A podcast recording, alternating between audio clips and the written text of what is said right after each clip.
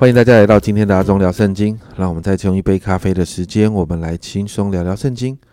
今天我们要来读诗篇的四十到四十一篇。那诗篇四十篇，我们在读之前，我们先回顾一下，在前天我们读到的诗篇三十七篇，谈到面对恶人恶事要等候神，让神来伸冤。接着昨天读到的诗篇三十八、三十九篇，也谈到在罪里。在痛苦当中，要回转归向神，才会有解套。而我们进入这一篇，呃，诗篇四十篇的时候，我们似乎看到了一个得胜的结局。在一到十节看到，在等候的当中呢，会看见神的保护跟拯救，甚至诗人这样说：神把他从淤泥当中拉出拉上来。而经历这样的拯救的时候呢，我们就看到在这里有许多对神的赞美。在第三节，他使我口唱新歌，就是赞美我们神的话。许多人必看见而惧怕，并要依靠耶和华，甚至带出对神的信心跟依靠。而在这样的里头，诗人对神有更深的跟随。第八节，我的神啊，我乐意照你的旨意行，你的律法在我里面。所以，我们进而看到。这个诗人他不断的向人传讲神在他生命中的作为。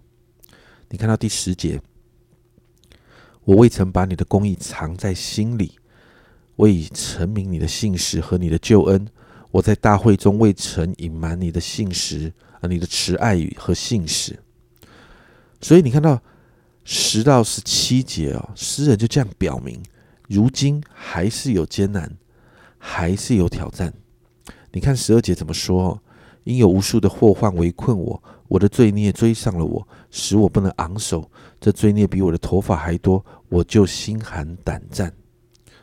诗人在表明这个艰难跟状况是很实际的，但是呢，诗人就专注在神的身上，他愿意来到神面前寻求帮助，因为站在过去经历神的这个基础跟信心上面，诗人对神有一个极大的信靠。相信神仍然会介入，相信神仍然会掌权。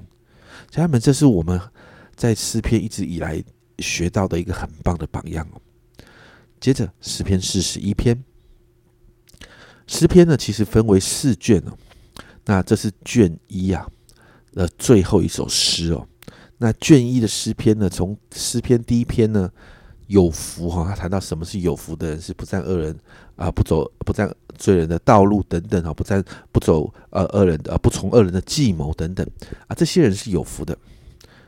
那你看到这个卷一的结尾哦，诗篇四十一篇也是用有福来结尾。你看到第一节，眷顾贫穷的有福了，他遭难的时候，耶和华必搭救他。这里提到眷顾贫穷的有福了。所以，接着二到三节就看到这样的人是如何蒙福呢？神会保全他的生命，让他享福；生病了得医治，神亲自照顾他。那这一到三节的经文是祭司向敬拜者所发的一个祝福。那诗人听到这样的祝福之后呢，四到九节就向神来恳求，在这个恳求的当中，诗人祷告神来赦罪、来医治。也求神帮助他面对仇敌的威胁，甚至朋友的背叛。所以在十到十二节，诗人更深的祷告，求神拯救他，因为诗人知道神爱他，神要帮助他，神会扶持他。所以在这样对神的认识跟关系的当中哦，我们最后看到诗人就再一次来赞美歌颂神，在十三节，耶和华以色列的神是应当称颂的，从亘古直到永远。阿门，阿门。在卷一的诗篇里面，我们其实不断的看到一个模式哦，就是在面对挑战的时候，诗人总是选择来到神的面前。就算是后来明白，在这样的困境跟艰难当中，是因为自己的罪造成的，诗人也是会回到神的面前来处理自己的生命，认罪悔改。你就会发现，回到神面前，就会看到解套的方式。有时候是神介入在难处当中拯救，有时候是因着人调整自己的生命状况，处理罪的问题，然后最后也看到神介入拯救。诗人总是把回到神面前当成在困境当中最优先的次序，因此让我们来祷告，让我们学习，要愿意学习好好面对神，面对我们与神的关系，不逃避问题，愿意让神来调整我们的生命。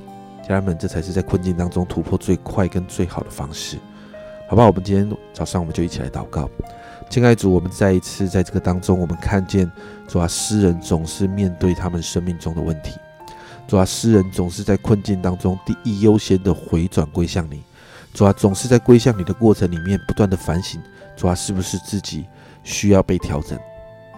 主啊，主啊，最后我们都看到主啊，诗人。每一个诗人，主他们面对难处的时候，他们就邀请神，灵就介入在他们的里头。主，我们看见一个榜样，就是回到你面前，主啊，不逃避生命的问题，不逃避罪的问题。主啊，主啊，就是回到你的面前。主啊，因此我向你来祷告，帮助我们学习这样的榜样。主啊，让我们愿意回到你的面前。主啊，不论在难处的当中，不论在罪孽的里面，总是帮助我们回到你面前，因为。主啊，主啊，在你那里才有答案，才有解决突破的方式。谢谢主帮助我们这样祷告，奉耶稣基督的圣名求，阿门。